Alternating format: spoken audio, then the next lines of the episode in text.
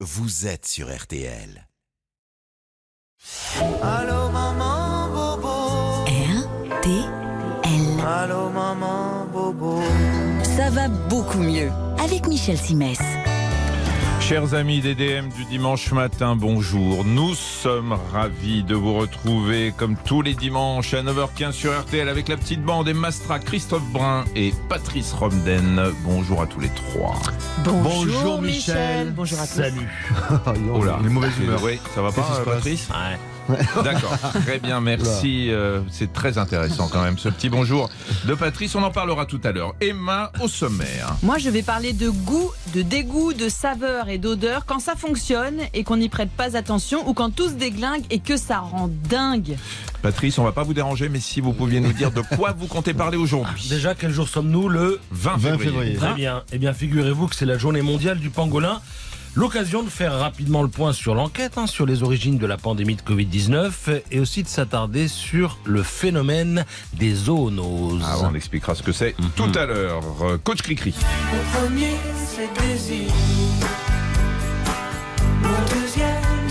On peut pas s'empêcher de se lever et de Mais, danser avec bien ça. sûr, mais oui, Véro et Lolo, Jeannot et Woolsey, bien sûr. Désir, désir, pour ceux qui se demanderaient ce que c'est. Mais dites-moi pas que c'est pas vrai. On aurait établi une corrélation entre les performances sportives, le désir et les performances sexuelles, Michel. Ça, c'est des suppos. C'est soir. Oui, oui, oui, oui. Quand on fait du sport, pareil qu'on décuple ses capacités et sa libido. Rien que ça, je vous dis tout dans quelques minutes, bande de vénards. RTL, ça va beaucoup mieux? Toutes les chansons, avec Michel Simès.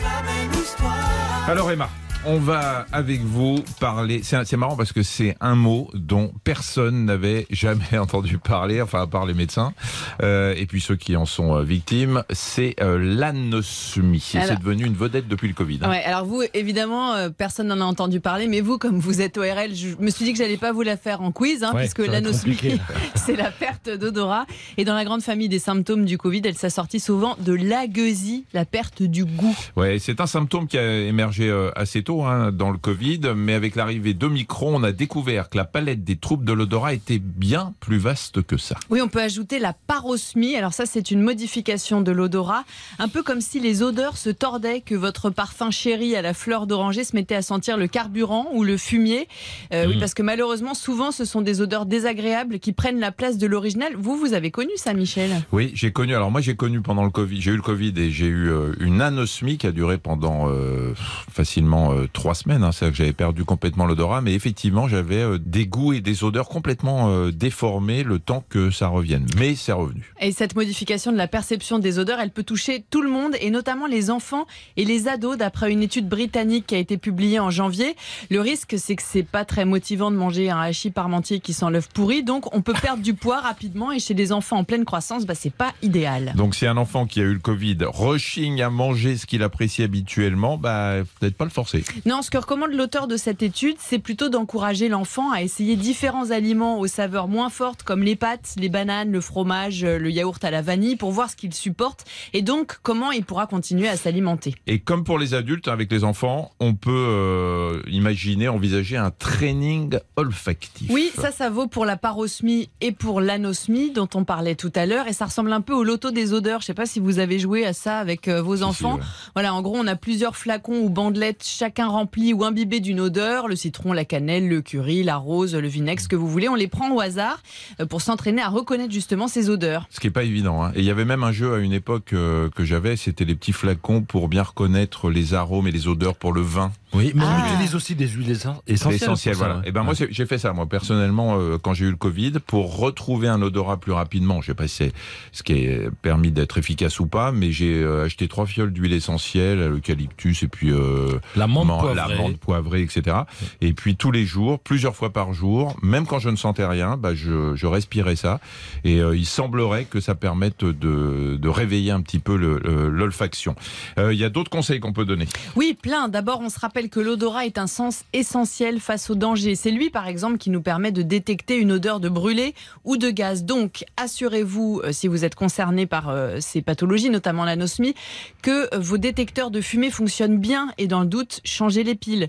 Si vous bricolez, que vous faites de la peinture ou que vous utilisez des produits chimiques, efforcez-vous de bien aérer les pièces.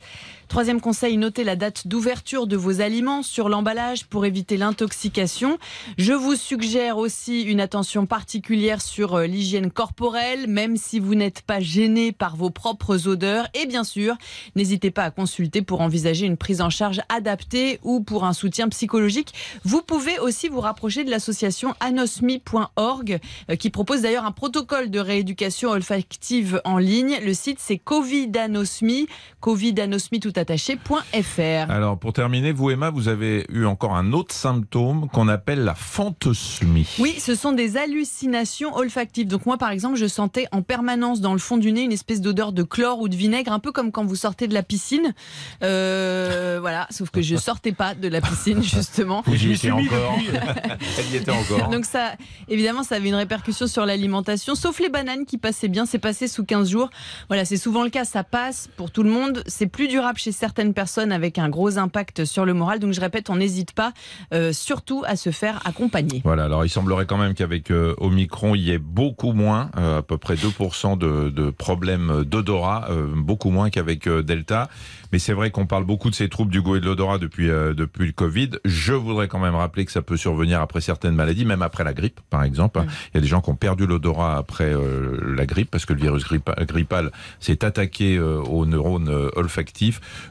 et même euh, des modifications de l'odorat après la prise de médicaments. Bien évidemment, il faut en parler à son médecin. Merci beaucoup euh, Emma. Euh, Patrice, une petite brève? Une grosse, même, on va dire un mot de la, de la Non, myopie. J'ai demandé une petite. Non, parce que les ophtalmologues n'hésitent plus à parler d'épidémie de myopie. Alors, épidémie non contagieuse, évidemment, hein, ça c'est la bonne nouvelle, mais les chiffres, eux, n'augurent rien de bon. Figurez-vous qu'entre 2000 et 2020, le pourcentage de population souffrant de myopie est passé de 22 à 33% et on file droit vers les 50% d'ici 30 ans. Ça, c'est l'OMS, l'Organisation mondiale de la santé, qui le dit. Alors, contre la myopie, euh, quand c'est Et on l'explique pourquoi ou pas? Les alors, écrans, les écrans. les écrans, beaucoup. et puis les gens qui, euh, alors justement, euh, qui restent un peu trop à l'intérieur. Quoi. Si on veut euh, prévenir Ah ouais. euh, les choses, eh bien, il faut passer du temps à l'extérieur parce que ça fait travailler la vision de loin et ça vous oblige aussi à vous exposer à la lumière naturelle et tout ça réduit le risque. Alors après, contre la génétique, parce qu'il y a aussi un aspect génétique dans la myopie, là, vous pouvez rien faire. Si papa et maman sont touchés, le risque pour l'enfant est multiplié par 6. Christophe, Euh, oui, moi j'ai une, une dame dans une campagne qui va chez le médecin parce qu'elle a déjà fait une grossesse extra-utérine. Le médecin fait une échographie et là la dame euh, dit au médecin euh, en posant la question Ce coup-là, docteur, il est-il dans la terrine Et je précise que c'est une histoire vraie. on se retrouve dans quelques instants pour la deuxième partie Ah, sympa. de l'émission avec euh, Patrice. Vous allez nous parler de quoi, Patrice Euh, D'autres choses. Du pangolin. Ah, du pangolin. Ok. De la pangoline. À de suite. Ça va beaucoup mieux sur RTL. Avec Michel Simès. RTL, ça va beaucoup mieux avec Michel Simès. Mon cher Patrice, Mon c'est cher donc, Michel. euh, c'est donc euh, la journée mondiale du pangolin. Eh. Ouais, une journée importante, hein, un animal dont nous ignorions presque tous jusqu'à l'existence il y a deux ans et qui est devenu une star mondiale à la faveur de la pandémie de Covid. On l'a accusé d'être à l'origine de la catastrophe et à ce propos, Patrice, où en est l'enquête Au point mort. Michel. Merci. Au revoir. non, en fait, c'est pas moi qui le dis, hein, c'est, c'est l'OMS. Alors, deux hypothèses hein, restent sur la table. La première, c'est celle du virus qui s'échappe d'un laboratoire chinois. Si c'est le cas, il va falloir se lever tôt pour le prouver, parce que du côté de la Chine, on a une gestion plus politique que scientifique, évidemment, de l'affaire. Ça n'aide pas forcément à faire toute la lumière sur le sujet. Alors, Seconde hypothèse, la transmission de l'animal à l'homme. Et c'est là qu'il est question de notre ami le pangolin, parce que si les chauves-souris ont été rapidement pointées du doigt, les scientifiques estimaient euh, qu'un autre animal avait servi d'intermédiaire entre la chauve-souris et l'homme. C'est comme ça que le pangolin qu'on trouve sur les marchés chinois s'est retrouvé suspect numéro un avant d'être innocenté. Pourquoi Eh bien parce que la correspondance entre le code génétique du coronavirus prélevé sur l'animal et celui du SARS-CoV-2, le virus qui nous fait si mal à nous pauvres humains, eh bien cette correspondance n'était que partielle. Donc, justice soit rendue au pangolin. L'avantage dans cette affaire, c'est que tout le monde sait désormais ce que sont les zoonoses. Oui, voilà, on a découvert le mot et le principe. hein. Alors, les zoonoses, eh bien, ce sont des maladies dont le pathogène, c'est-à-dire bactérie, virus ou parasite, peut être transmis euh, de l'animal à l'homme et inversement. La transmission peut se faire par contact direct, c'est ce qui se passe avec le virus de la rage hein, ou de la grippe aviaire, mais la transmission peut aussi se faire par l'environnement, Euh, c'est-à-dire que euh, si vous buvez de l'eau contaminée ou euh, parce que vous avez touché le sol, la terre, si, tenez, si vous jardinez par exemple, je vous conseille d'être vacciné contre le tétanos. Ça Hein. veut dire qu'on peut donner le Covid à son chat ou à son chien si je... Alors, il y a un Covid animal, mais euh, voilà, on, peut, on pense que effectivement les animaux domestiques peuvent euh, avoir le, le Covid. On ne sait pas s'ils peuvent le transmettre en revanche. Euh, même si vous, vous parliez de jardinage, Oui. euh, même si on jardine pas d'ailleurs, hein, on Oui, peut attraper des maladies. Il y a d'autres modes de transmission, Patrice. Oui, alors si l'homme consomme des aliments d'origine animale qui sont contaminés, eh bien il s'expose. Et puis il y a les moustiques et les tiques. hein. Euh, la tique, par exemple, refile la maladie de Lyme. On a eu l'occasion d'en parler ici. Alors aujourd'hui, si j'en crois à l'ANSES, 60% des maladies infectieuses qui touchent l'homme sont des zoonoses. Et certaines, on les trimballe depuis longtemps, figurez-vous. Je vais vous donner deux exemples. Connaissez-vous le coronavirus OC43 Non. Hein? Bah bon, non. bah c'est celui qui nous donne le rhume, tout simplement. Ah bah, Il fallait, a fallait le dire. Non, mais il a émergé dans les populations humaines à la fin du 19e siècle à partir euh, d'un virus qui sévissait chez les bovins. Autre exemple de virus qui fait une super carrière chez nous les hommes, celui qui nous donne la rougeole. Là, c'est un virus qui nous vient d'une peste bovine qui date de 10 ou 15 siècles. Alors la peste bovine, elle a été éradiquée, mais la rougeole, elle, elle est toujours là. D'où l'intérêt, Michel, de se faire... Vacciné. Mais Il y a quand même un truc de barrière des espèces de manière générale. Oui, oui, il y, en a, mais euh, il y a certaines. mal- Heureusement que toutes les maladies animales ne se transmettent pas à l'homme, parce que vous imaginez, on on en aurait beaucoup. Mais il y en a qui arrivent à passer la barrière des, des espèces, euh, et c'est ce qu'on appelle donc les euh, zoonoses, maladies qui sont aussi très bien connues par les vétérinaires et par euh, les éleveurs, hein, qui font aussi attention. Euh, Il y a des, des maladies qui se transmettent, par exemple, des oiseaux euh, aux hommes, etc. Alors j'ai parlé de l'ANSES tout à l'heure. Il faut savoir que l'agence euh, donc nationale euh, sanitaire santé euh, a des veilles et surveille ce qui se passe évidemment dans les élevages. Dès qu'il y a un truc suspect, hop, ça remonte. Merci beaucoup, mon cher Patrice, pour ces explications, et euh, c'est un bel hommage. Mm. au pangolin. Ben oui. Dans cette journée Notre ami le pangolin. Notre ami le pangolin. Ça va beaucoup mieux sur RTL.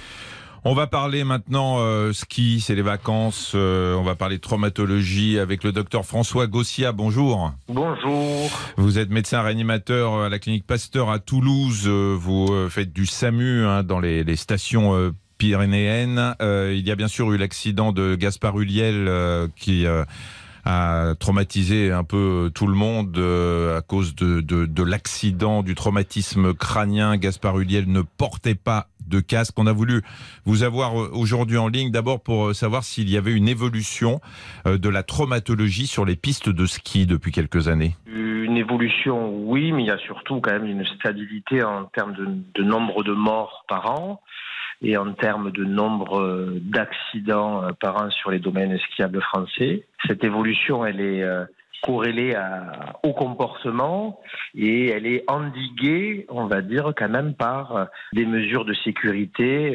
prônées acceptées, mises en place par euh, l'ensemble des participants euh, aux joies du ski, Notamment le port du casque? Notamment le port du casque. Alors, la France n'est pas le meilleur élève, une fois de plus, en termes de prévention, et en particulier du traumatisme crânien ou du traumatisme vertébro-médulaire, mais euh, l'évolution est quand même positive au fil des temps. 99% des enfants euh, portent un casque quasiment à ce jour. Tous les cours de la Fédération française de ski, les enfants portent un masque. Un casque. Un casque, pardon. Mais euh, chez les adultes, euh, voilà, trois adultes sur dix ne portent toujours pas euh, de casque. Et euh, le rappel de l'actualité récente est un fait réel. Ces accidents arrivent sur des pistes bleues, sur des pistes. Oui, alors justement, justement, on, on a l'impression, enfin, que, que c'est sur les pistes noires, bien raides, avec des bosses, de la glace et tout, que se passent les accidents plus graves.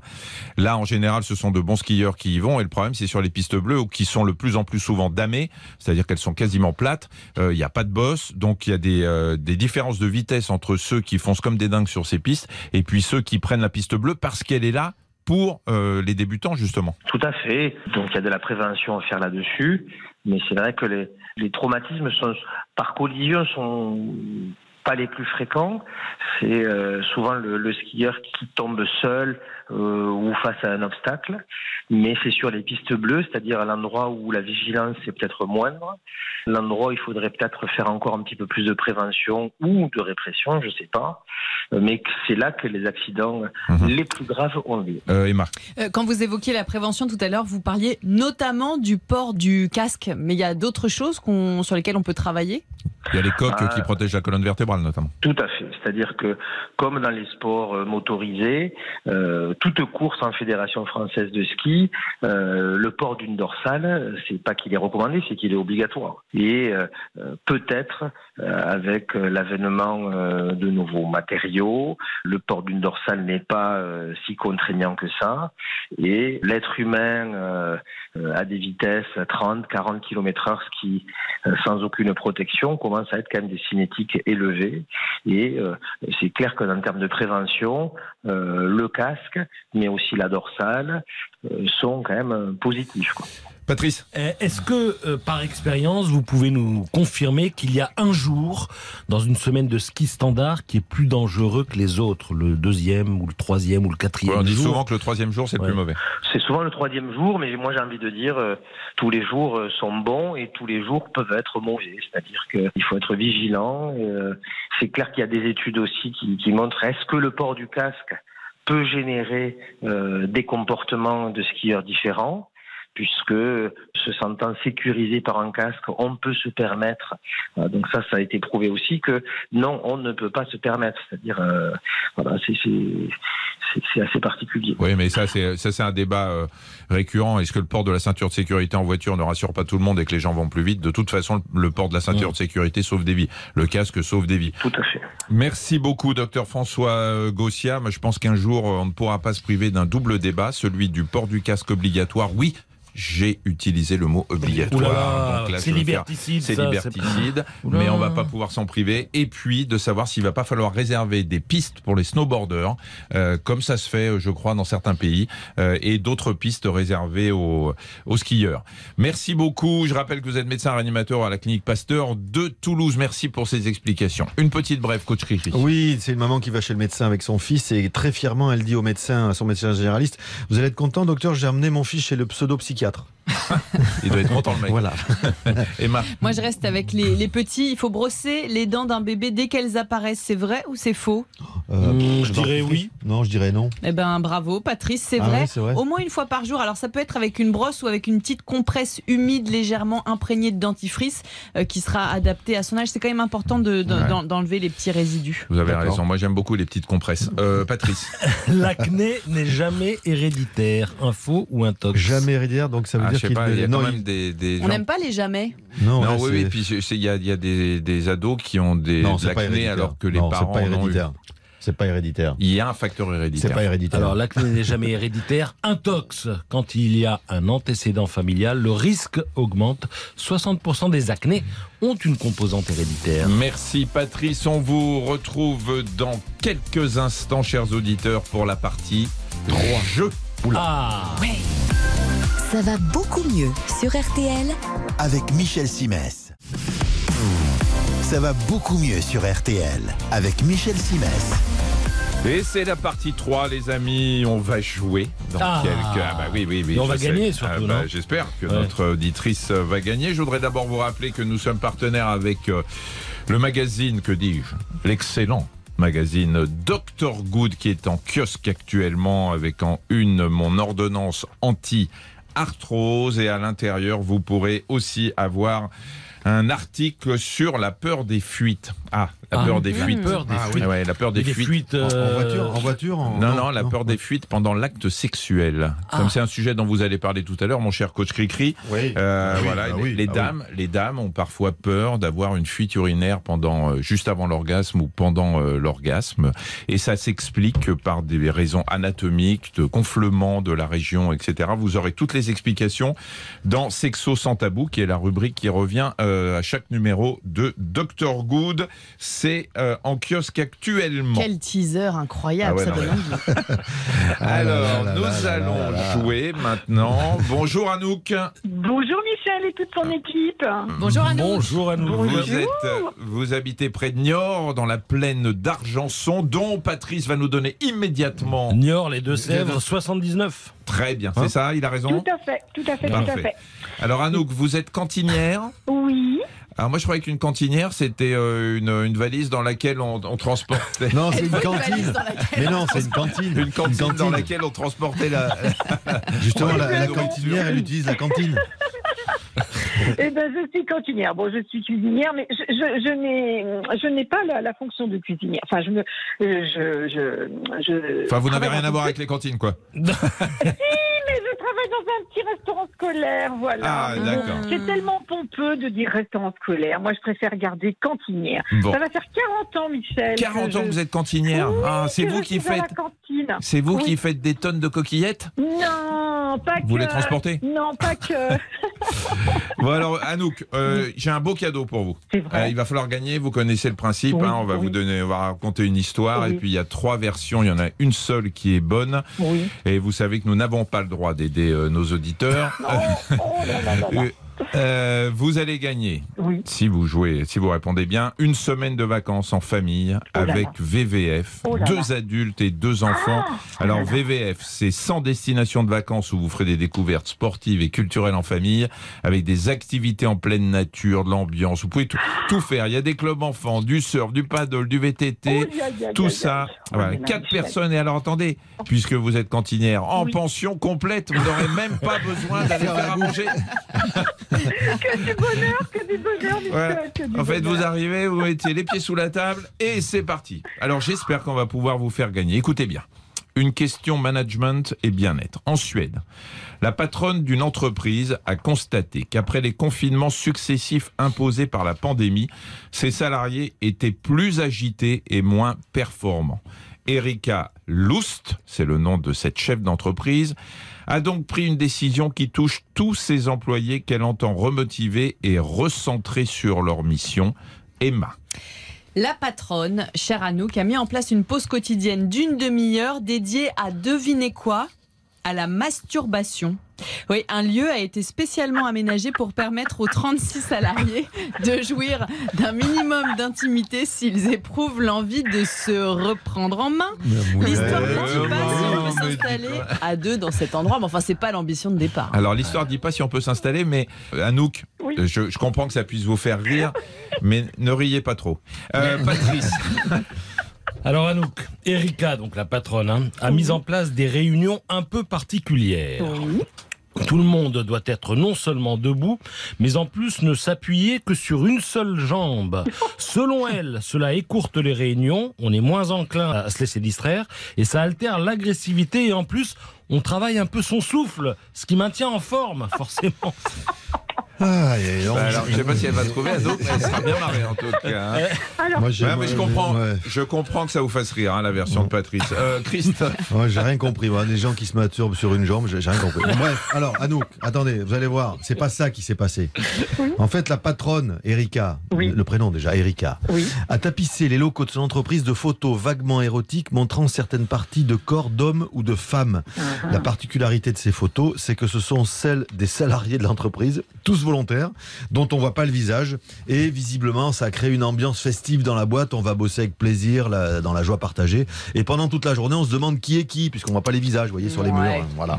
Ah, attention, attention Anouk. Ne nous Euh, précipitons pas. Voilà. Anouk, ne nous précipitons pas parce que de ces trois versions, il y en a quand même une qui paraît assez crédible.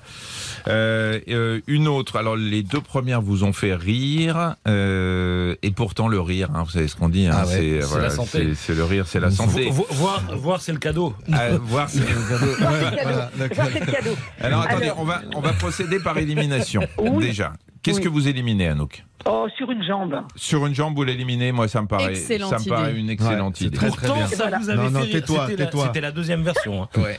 C'était la Bon. version de Patrice. Alors attention parce qu'effectivement vous avez gardé les deux versions qui paraissent le plus crédibles, Oui. euh, dont une qui paraît vraiment complètement dingue. euh, Voilà, celle la masturbation. Ouais, c'est fou, hein, cette, cette histoire. euh, C'est Ouais, dingue, hein.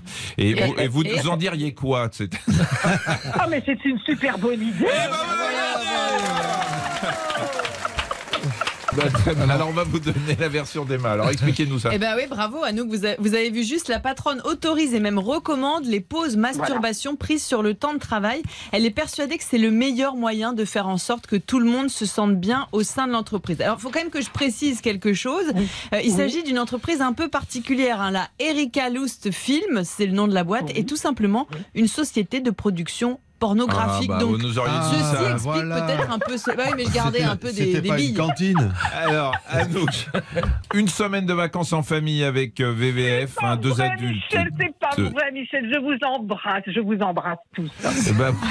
Mignonne. Laissez-moi quand même vous dire ce que vous avez gagné. Attendez. Ah, Il y a 100 destinations de vacances où vous ferez des découvertes sportives et culturelles en famille, activités en pleine nature. Oui. Quatre personnes, je vous le rappelle, en pension complète à nous, qu'on vous fait un énorme bisou. Moi Et merci de nous avoir fait rire autant. Moi Au revoir, aussi, Anouk. Je vous adore. Et Bonne continuez, journée. Ne changez rien. Bisous, bisous. On ne change Au rien, je changerai d'équipe éventuellement, mais pas moi. Merci beaucoup, Anouk.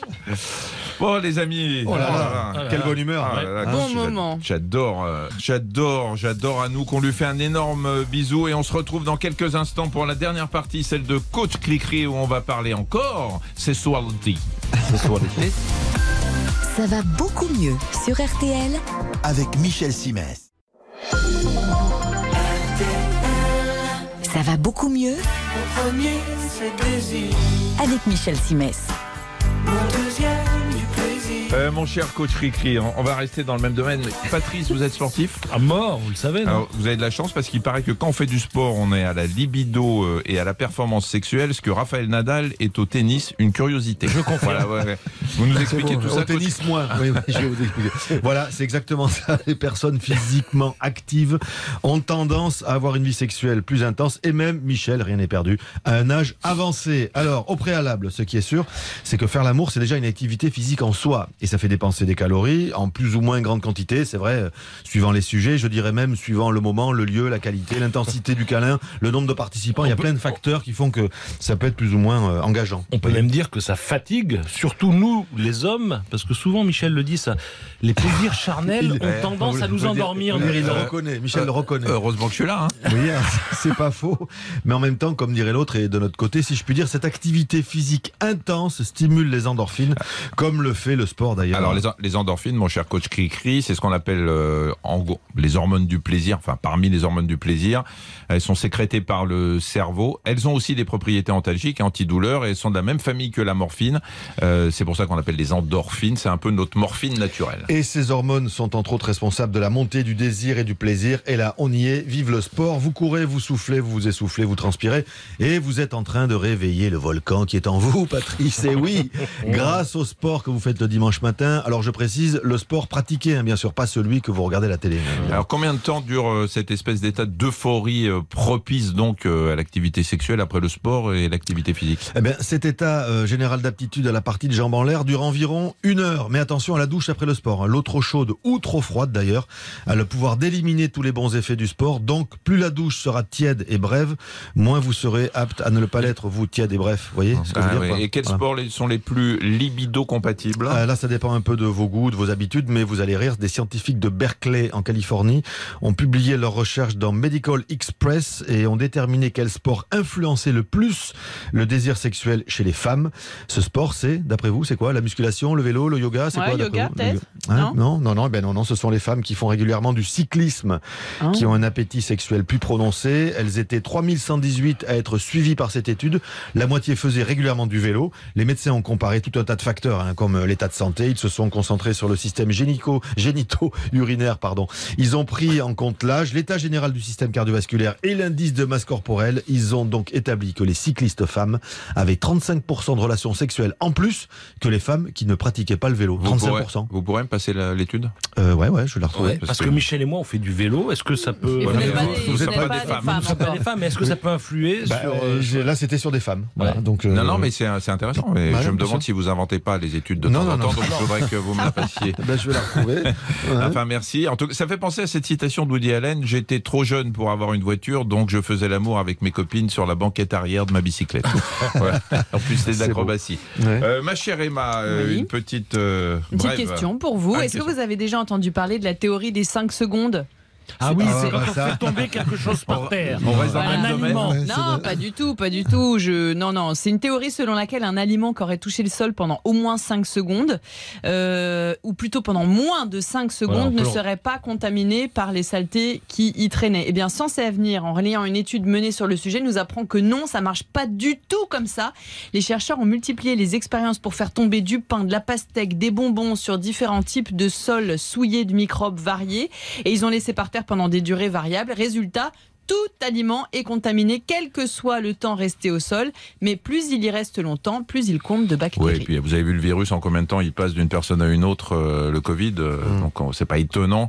Euh, ils ont des, ils font des trucs quand même, les mecs, les chercheurs. Bonjour, je suis chercheur au CNRS, je vais laisser tomber des, De la des miettes par Des terre. Patrice, J'adore, moi. Alors, l'alcool ne peut pas franchir la barrière placentaire. Un faux ou un tox Un tox. Un tox. Un Un tox, tox. bien sûr. Bon. Faut pas, faut pas boire. Vous oui, parce avez qu'on sait juste pendant la grossesse, c'est zéro verre d'alcool. Voilà, l'alcool traverse hein, la barrière placentaire et passe donc sans problème de la mère à l'enfant. Et les dit. complications de l'alcool pendant la grossesse, c'est euh, c'est sur le, ce qu'on appelle le tube neural, c'est sur le développement de tout le système nerveux euh, du, de l'embryon et du fœtus. Et c'est dramatique. Donc on le rappelle, dès que vous, êtes- vous savez que vous êtes enceinte, c'est zéro à verre d'alcool. Merci euh, les amis, merci euh, chers auditeurs, et puis encore un grand merci à Anouk euh, qui nous a bien fait rire. Et on se retrouve bien évidemment dimanche prochain à 9h15 sur euh, RTL, on sera en rendez-vous. On espère que vous aussi, et n'oubliez pas que la vie... C'est si bon. Lovers say that in France. La vie c'est si bon, surtout en votre compagnie. On vous embrasse très fort, on vous dit rendez-vous dimanche prochain 9h15 sur RTL. Salut les amis. Salut, bon dimanche. Bonne semaine. Au revoir. And I say, say c'est bon.